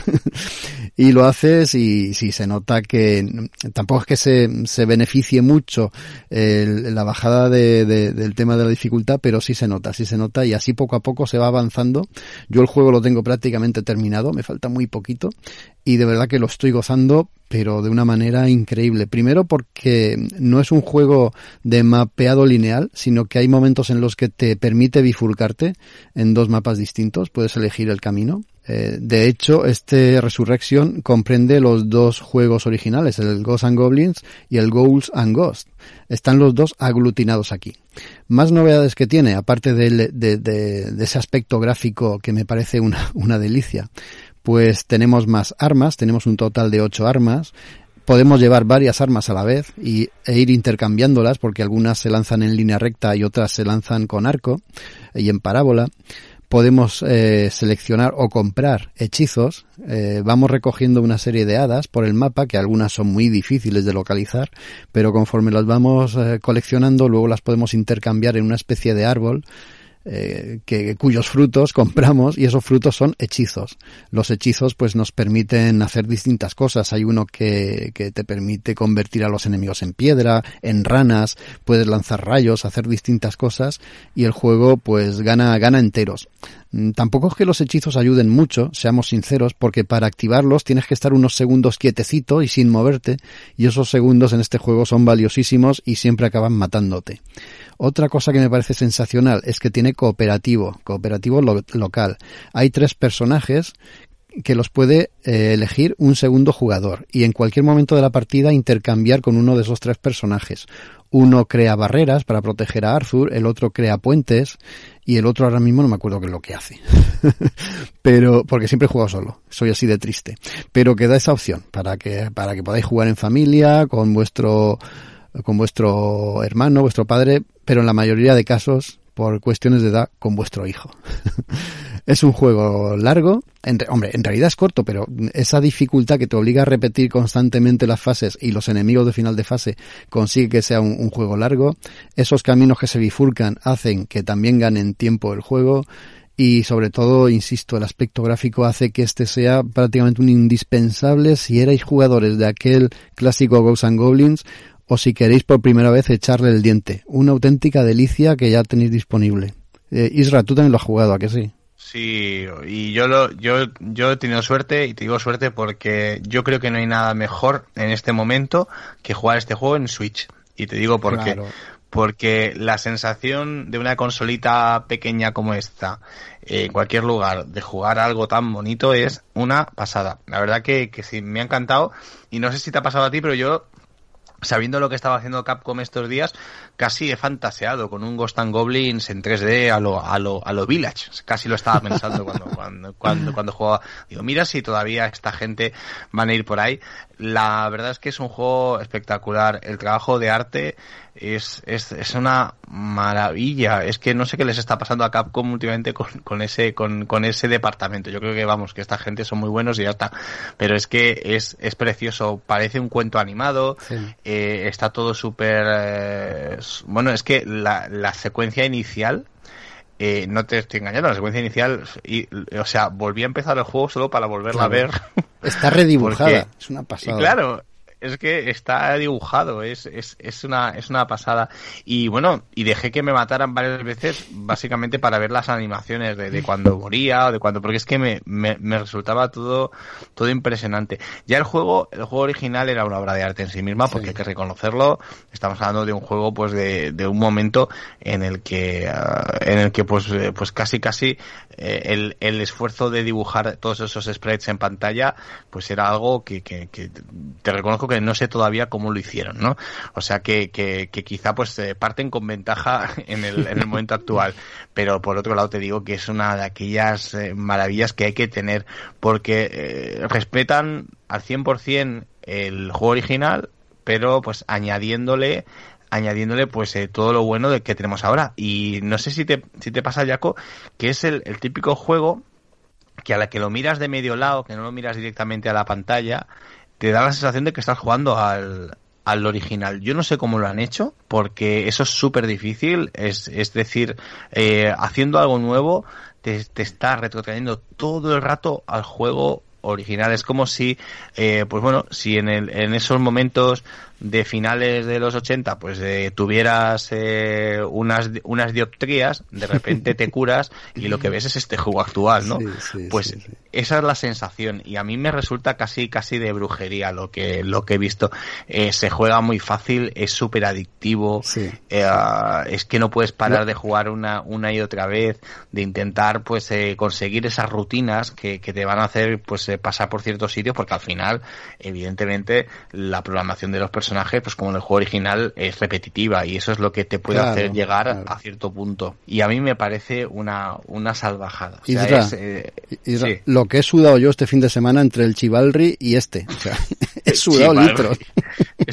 siempre con caballeros, ¿eh? Siempre con caballeros. Mira, tienes toda la razón. Yo he escrito la reseña para la web y ponía precisamente eso. O sea, eh, es una revitalización del título, pero con un respeto total, absoluto y máximo por el mismo. Y es verdad, es como si, si estuviéramos jugando al mismo juego, todo el tiempo estás diciendo, no, no, es que el aspecto visual es de ahora, es que está súper currado, es el shading, pero súper trabajado, pero es el mismo juego, es que es el mismo. Sí, no, pero es que da la sensación, te voy a hacer una barbaridad que a lo mejor, pues no sé ni cómo lo han hecho, pero la sensación es que han, han cogido eh, movimiento por movimiento sí. y los han calcado directamente y han, y han hecho este juego, ¿no? Porque es que es calcadísimo. Es que si uh, estuve mirando porque me llamó mucho la curiosidad, me, me, me dio curiosidad y tengo pues una, una, una, recreativa en casa y puedo jugar, puedo jugar al juego, al juego original.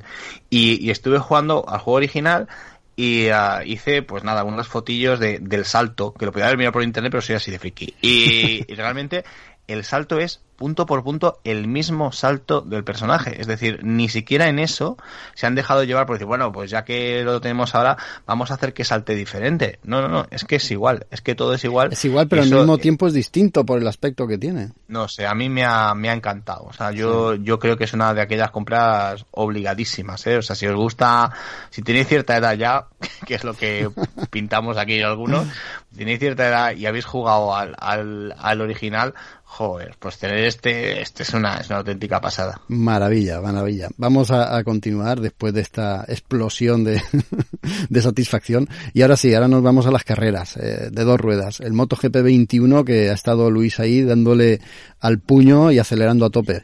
Sí, eh, un año más, eh, Milestone nos trae el, el nuevo, la nueva entrega de MotoGP. En este caso, pues con todo todo actualizado a, este al campeonato de este año. Y bueno yo lo, lo he podido probar en Switch.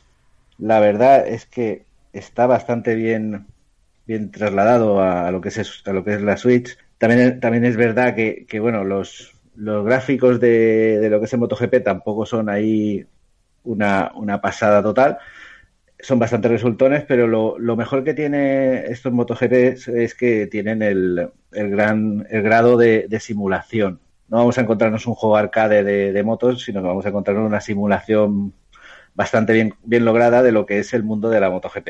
Os voy a comentar un poco por encima lo que podemos encontrarnos en, esta entrega. Eh, en un principio, si, si, nos ponemos a jugar, pues tenemos unos modos rápidos para poder acceder a un gran premio directamente, eh, jugar una contrarreloj o crear un campeonato a nuestro gusto.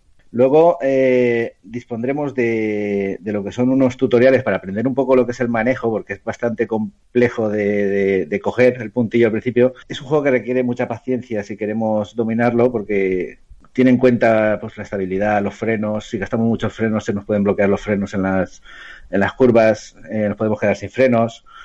Entonces hay que saber llevar lo que es el control de la moto, lo que es eh, las trazadas de las curvas cuáles son los sistemas de penalizaciones de, las carreras, las penalizaciones de vueltas largas, cómo son los adelantamientos, eh, porque también eh, han intentado, están intentando últimamente implementar una buena, una buena IA con los, con los adversarios que tenemos para hacer un poco más real las carreras, no como antiguamente que corríamos, nos poníamos delante y si corríamos un poquito se quedaban todos detrás, pues ahora ya, ya hay un poquito más de rivalidad, ¿vale? Luego, pues eso, tenemos que tener en cuenta también el consumo del combustible. O sea, si, estamos corriendo y, no hemos gestionado bien el, depósito, pues nos podemos quedar sin gasolina tirados en medio de la carrera. Luego también hay que saber gestionar lo que es la electrónica del freno motor. La electrónica para no hacer caballitos y pegarnos una piña directamente. Y luego también saber gestionar lo que son los neumáticos. Entonces, pues eso cuando nos ponemos de lleno con lo que es la simulación, pues tenemos que, tener un poquito de control en todo eso para, no tener problemas en, lo que es la carrera e ir avanzando poco a poco. Lo bueno, lo, la joya que tiene, de la corona que tiene este, esta entrega es el, hecho de poder eh, acceder a una trayectoria, aparte de poder ir directamente a jugar un gran premio, podemos crear una trayectoria, crearnos un personaje y podemos elegir entre jugar directamente en MotoGP, Moto 2 o empezar en Moto, en Moto 3 e ir subiendo poco a poco. Entonces, aquí ese es donde más se lo han trabajado porque, porque al crear una, una trayectoria debemos crear un personaje y tenemos que gestionar económicamente el tener un representante, el personal técnico, eh, tenemos que, tener la puesta a punto de nuestra moto, y luego pues ir eh, semana tras semana pues yendo a cada premio eh, haciendo las pruebas pertinentes antes de empezar a la carrera bueno antes de la clasificación y todo pues tenemos que ir haciendo varias rondas para ir cogiéndonos con lo que es el, circuito. Lo que requiere es, es tiempo de, jugar cada sesión para luego ya eh, enfrentarnos a lo que es el gran premio de cada de cada fin de semana e intentar pues llegar a lo más alto poco a poco. Entonces, eh, el, el, hecho de, tener este tipo de trayectoria pues es muy interesante porque tenemos juego para rato eh, intentando ir subiendo poco a poco y la satisfacción que da el llegar a poder controlar bien la moto y poder y poder ir avanzando y ganando carreras. Al principio, si no hemos jugado mucho a este tipo de juegos, lo primero que nos pasará es que nos, nos saldremos de la pista, nos caeremos y, es lo que, lo que suele pasar. Cosas que, he visto interesantes eh, en esta entrega también es el hecho de que cuando nos salimos de una pista podemos tenemos una opción de rebobinar y volver a aparecer antes de donde nos hemos salido, nos hemos caído para seguir la carrera en algunos momentos. Luego podemos elegir personalizando las opciones, pues que cuando nos caigamos que nuestro personaje corra a coger la moto para seguir la carrera lo que más eh, encontraremos es un handicap inicial en, lo que es el juego para coger el manejo de lo que es la moto. Porque aparte de, ir, bueno, también tenemos eh, varios tipos de cámara, como, suele ser en este tipo de juegos, pues la visión desde la moto, la visión desde detrás, una visión desde, desde lo que es la, visera, pues tenemos varias visiones según la que más nos guste para, para controlar lo que es la moto.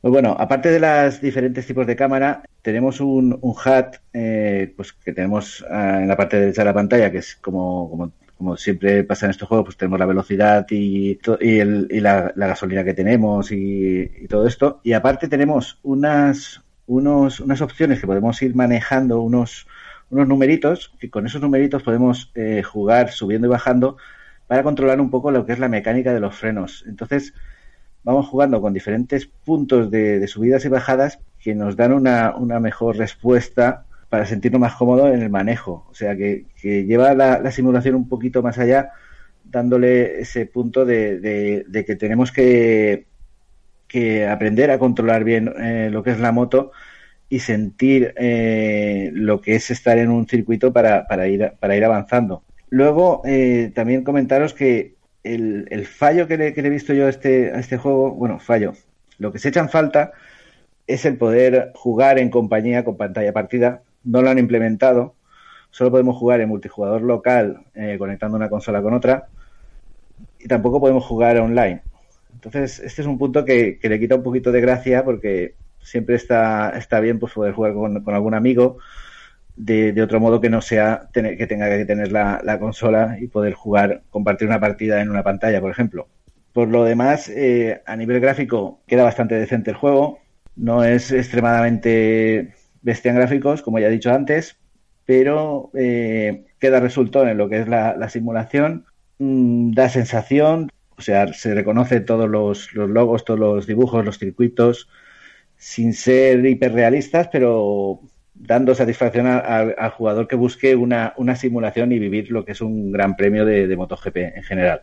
Y esto sería, a grosso modo, el, lo que os podéis encontrar en el juego. La pregunta del millón es si teniendo los anteriores, eh, las novedades que este aporta son suficientes para su compra o su adquisición.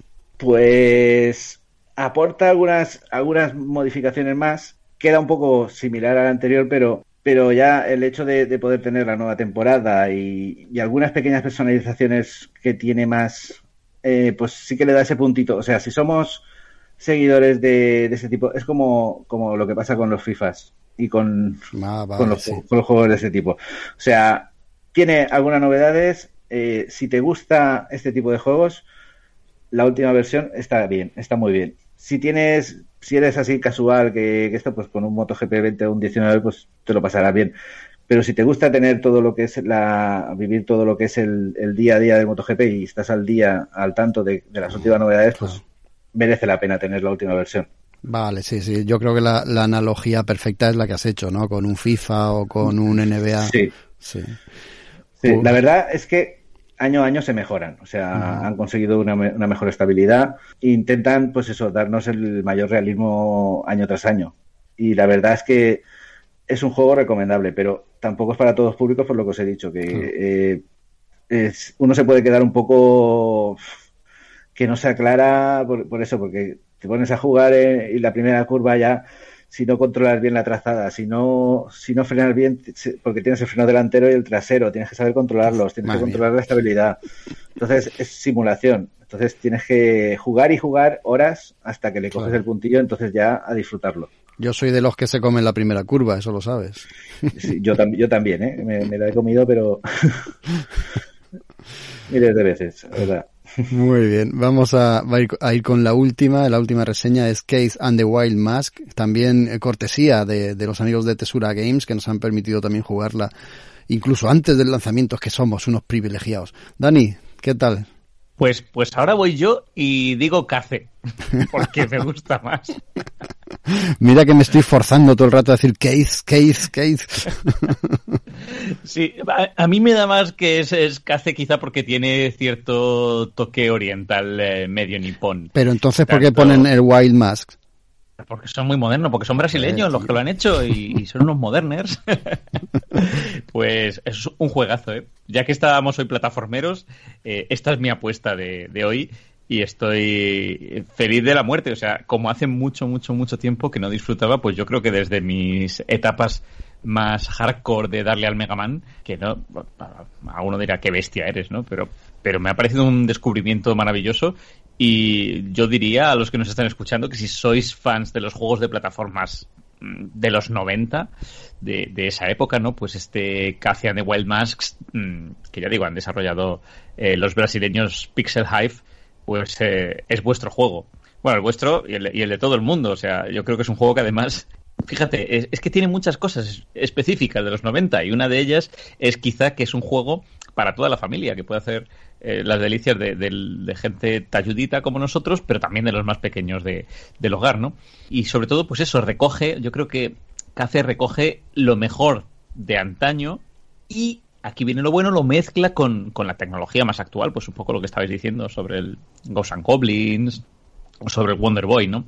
Nos ofrecen un juego con una estética preciosa, digna de, de los clásicos, pero con la agilidad de lo que tiene que ser un perfecto plataformas de 2021 tiene unos escenarios coloridos, vistosos. Eh, en este caso tenemos sprites, que también es una cosa que me gusta, o sea, no, no tener un plataformas eh, 2D y medio, aunque está desarrollado con Unity. Pero lo que vemos, la sensación es todo de sprites, ¿no? Pixels a casco porro.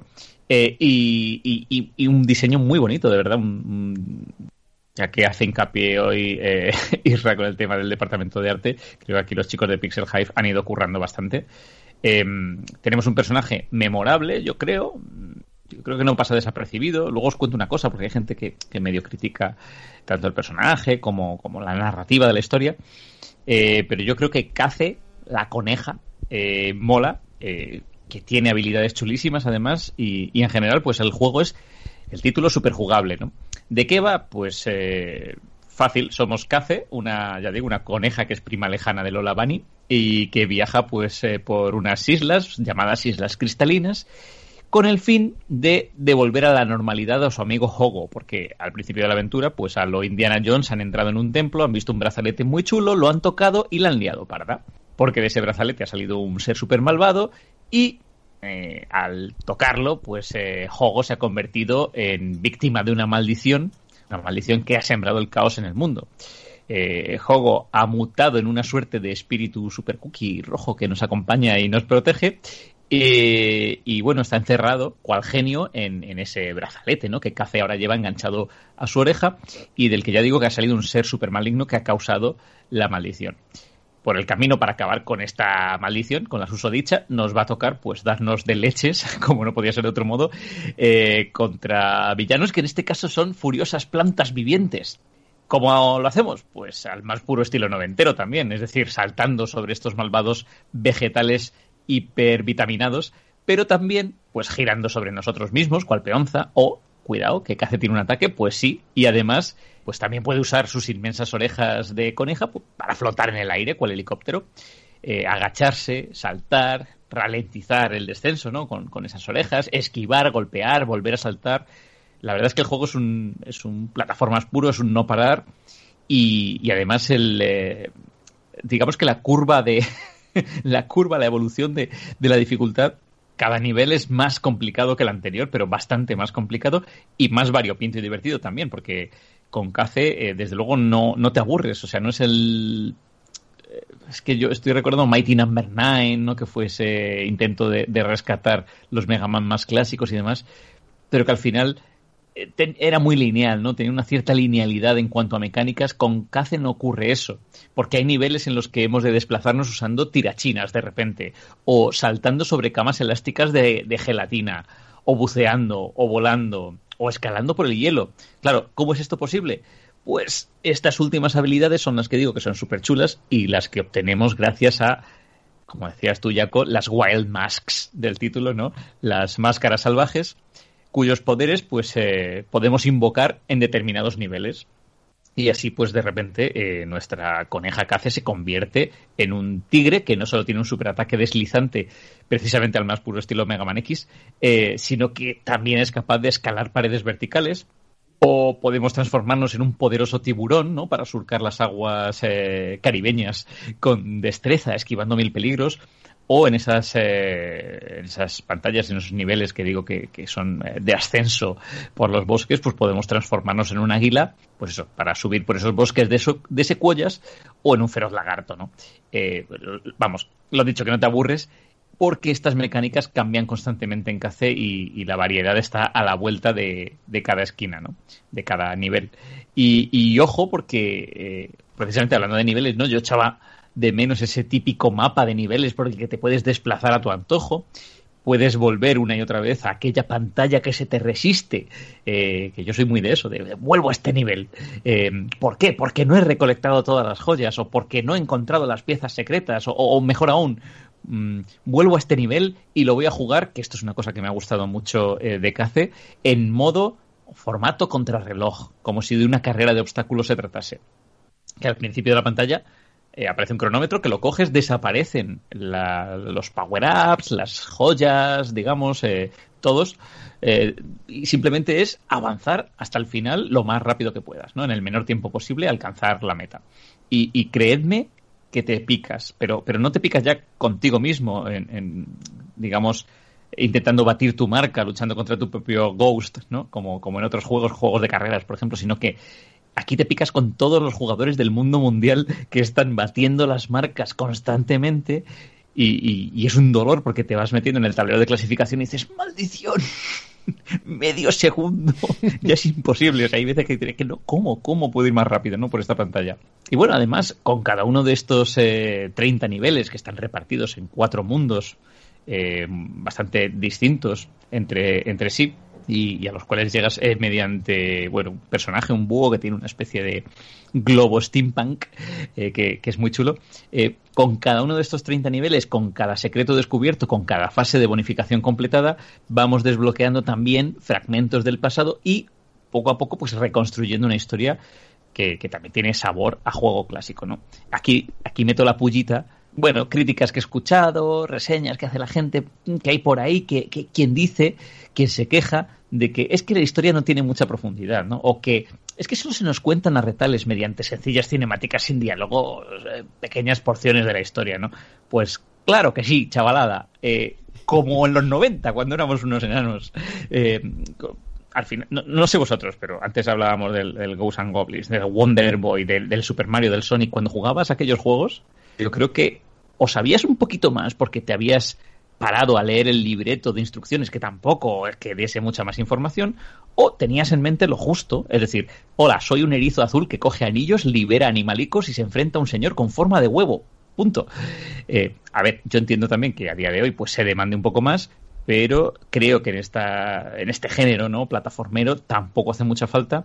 Y también creo que esa sensación de narrativa retro pues en el caso de Cace funciona fantásticamente no bueno, ya sabéis que siempre hago eh, hincapié, si, si lo merece, y en este caso merece mencionarla, en la banda sonora, que mm, más que sabor añejo, porque hay juegos que sabéis que tienen, intentan acercarse ¿no? a ese look 16 bits, ¿no? Y cuando hablamos de la banda sonora, pues intentan que sea un poco también, eh, pues eso, 8 16 bits, que suene eh, electrónica. En el caso de, de más que ese sabor añejo, lo que tiene son grandes temazos. Em, o sea, para mí es. Me ha generado nostalgia porque son de esos temas que no te cansas de escuchar en bucle. Que hay juegos que, que, te cansas y acabas quitando y poniendo tu, tu iPod, ¿no? Eh, aquí no, aquí son temas de eso de que se te quedan en la cabeza, que luego vas a la ducha y sigues cantándolos y que yo creo que le aportan un extra a cada fase. Y, en el caso de Cathy and the Wild Masks, pues es una mezcla fantástica de ritmos caribeños, tribales y de corte oriental, ya digo, medio japoneses y demás, que es una pasada. Así que un poco pues lo que, lo que os venía diciendo desde el principio, a mí me ha sorprendido este título, me ha sorprendido porque es un, juego independiente también, ya digo, de, Pixel Hive, que es un estudio chiquitito, brasileño. Casi no vais a encontrar mucha información acerca de, de, este estudio. Son 17 eh, miembros en el equipo. No todos han trabajado en CACE porque la mayoría de ellos están repartidos en múltiples proyectos para terceros. Y, también pues he tenido ocasión de ir viendo un poquito lo que decía del arte, ¿no? El desarrollo del juego, cómo ha ido variando, evolucionando los eh, diseños de CACE, de la protagonista, de los niveles. Yo creo que estos chicos han pegado un curro excepcional a la antigua usanza un poco. Eh, el juego ha tenido una aceptación eh, por parte de la audiencia brutal, con notas altísimas, la verdad, y, yo creo que es porque Pixel Hive ha encontrado el punto perfecto entre atractivo visual, narrativa, retos y, jugabilidad, ¿no? Em, que es, yo os decía antes, muy recomendable, ¿no? Si te quieres picar para todos los que gusten de botonear y de sufrir con plataformas que van aumentando su dificultad, pues eh, es, eh, es ideal, pero, pero también lo que decíais del Ghosts and Goblins y del Wonder Boy es que mola porque son difíciles, pero es que no pueden ser más adictivas, ¿no? Y, bueno, yo lo he jugado en PS4, pero está para todas las plataformas. Está en Stadia, está en Steam para PC, está en Switch, en Xbox One, así que no hay excusa, chavales. A, por él, a por él. Y a, por él. Y qué gustico da cuando una empresa pequeña, una empresa indie, logra estos resultados. Eso mola un montón. Sí, además de verdad, mira que, que yo estoy pendiente de cositas de estas. A ver, es un caso aparte, pero ya sabes que el Janken Team también español está ahí desarrollando ese remake de, de Alex Kidd in, in Miracle World. in Miracle World. Y mola cuando estos equipos pequeñitos, ¿no? Relativamente, pues están trabajando en títulos a los que sobre todo le ponen mucho, mucho cariño y, y eso se nota en Cace que tiene, tiene una pasada de cariño. Es como cuando tu madre te cocina, que lo hace con amor. pues igual. Que, que por cierto, el Alex Kidd también nos lo va a traer Tesura. Bien, bien. Joder, pues es guay, guay. Ostras, madre mía. Bien, bien. Está- están apostando fuerte. Est- Estos, estos chicos están, están currándoselo bien también.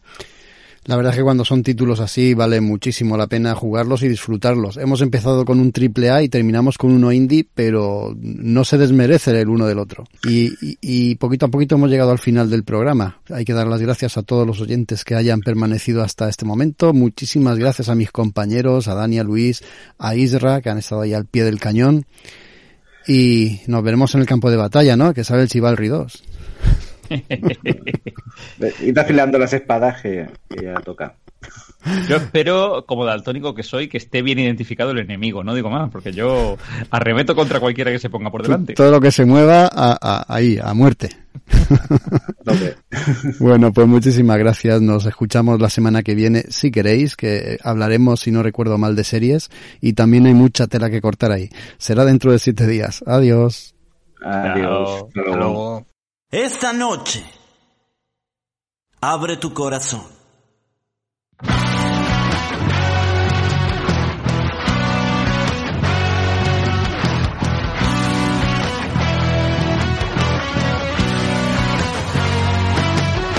Mi pueblo se pierde por falta de conocimiento.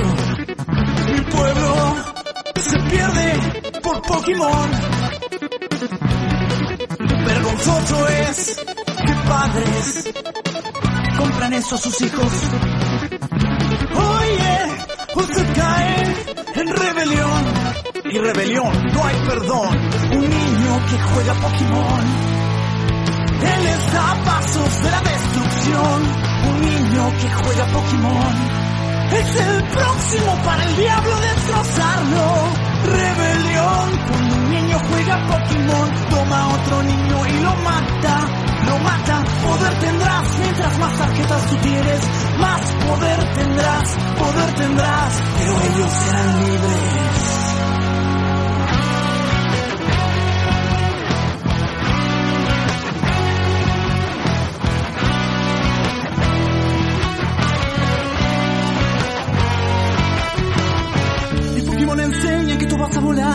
A salir del lugar, te vas a transportar. El diablo lo quitó, hermanos, de la acera y lo hizo caminar en las vías del tren.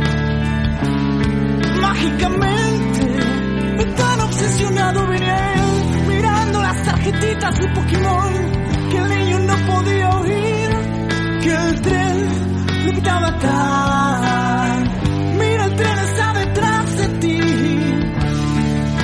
Perdóname si me emociono. Que le traje yo las tarjetas originales en japonés Pokémon. Para que tu casa sea libre y para que tus hijos sean libres. Un niño que juega Pokémon. Él les da pasos de la destrucción. Un niño que juega Pokémon. Es el próximo para el diablo destrozarlo. Rebelión, cuando un niño juega Pokémon, toma a otro niño y lo mata. Lo mata, Poder tendrás mientras más tarjetas que tienes, más poder tendrás, poder tendrás, pero ellos serán libres. Yo te elijo, Pikachu, Squirter, Bulbasaur, Jigglypuff, Oliswat.